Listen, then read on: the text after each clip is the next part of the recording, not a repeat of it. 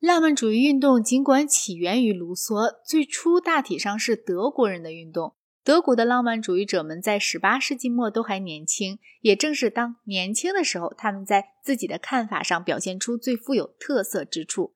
那些没有幸运夭折的人，到末了让个性泯灭在天主教的奇异模式中。一个浪漫主义者如果原来从出生是个新教徒，他可以成为天主教徒；但若不是这样，就不大能当天主教徒，因为他必须把天主教信仰和反抗结合起来。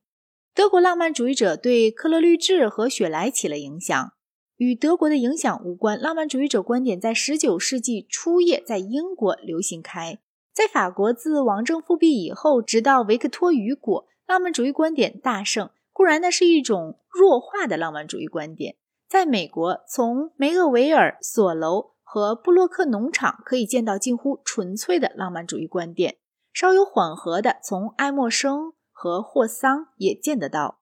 虽然浪漫主义者倾向于旧教，但是在他们的看法上的个人主义方面，总有一种什么牢固不拔的新教成分。而且在塑造风俗、舆论和制度方面，他们取得的永久性成功几乎完全限于新教国家。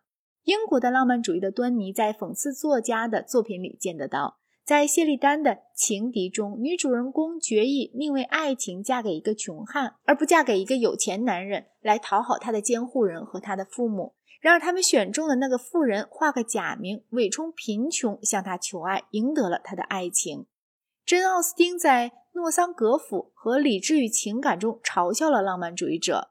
《诺桑格府》里有这么一个女主人公，他被1794年出版的。瑞德克里夫夫人写的超浪漫主义的乌多尔夫的奥秘引入了歧途。英国第一个好的浪漫主义作品就是克勒律治的老周子吟。姑且撇开布雷克不谈，因为他是一个孤独的瑞典保利教派的信徒，难说是任何运动的一部分。老周子吟发表在1799年。克勒律治不幸由威治伍德家供给了钱，一年进了格廷根大学。沉溺在康德哲学里，这并没使他的诗进一步攻炼。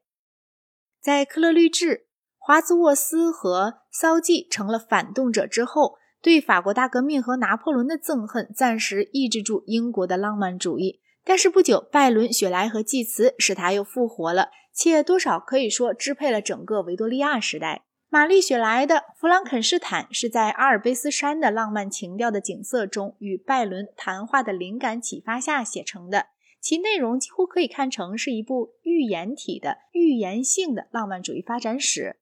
弗朗肯斯坦的怪物并不像俗语中把他说的那样是不折不扣的怪物，他最初也是个温和良善的生灵，渴望人间的柔情。但是他打算得到一些人的爱，而他的丑陋倒激起了那些人的恐怖。于是逼得他凶暴愤恨起来。这怪物隐着身形，观察一家善良的贫苦小农，暗中帮助他们劳动。最后，他决意让他们知道他。我越多见他们，我要求得到他们的庇护和照顾的欲望愈强。我的心渴望为这些温良可亲的人所认识，为他们所爱。看见他们把和美的容颜含情对着我，便是我的极度奢望了。我不敢想他们会怀着轻蔑和恐怖躲开我，然而他们真的这样躲开了。于是他首先要求创造他的人创造一个类似他自己的女性。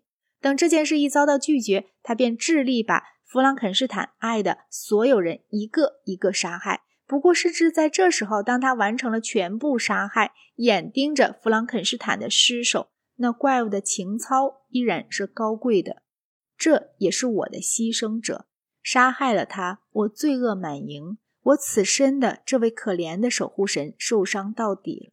弗朗肯斯坦，你这宽宏大量、舍己为人的人，我现在求你饶恕我，又有什么用？是我毁灭了你所爱的一切人，因而无可挽救的毁灭了你。天哪，他冰凉了，他不能回答我的话。当我把我的可怕的罪孽总账浏览一遍时，我不能相信，我还是从前那个在思想中对善德的美和尊严曾充满着崇高超绝的幻想的生灵。但事实正是如此，坠凡的天使成了恶毒的魔鬼，然而，连神和人的那个仇敌，在凄苦悲凉当中也有朋友伙伴。可是我孤单。这种心理如果剥除掉浪漫主义形式毫无不现实的地方，要想找类似的实例，也不必要去搜寻重阳大道或汪达尔人的国王。旧德国废皇在窦恩对来访的某个英国人感叹：“英国人不再喜欢他了。”伯特博士在他写的一本讲少年犯的书里提到，有个七岁男孩把另一个男孩弄到瑞珍特运河里淹死。这孩子的理由是。无论他的一家人或他的同年辈的孩子们对他全部表示爱，伯特博士以好意对待他，结果他成了一个有身份的公民。可是，并没有一个伯特博士来担任改造弗朗肯斯坦的怪物。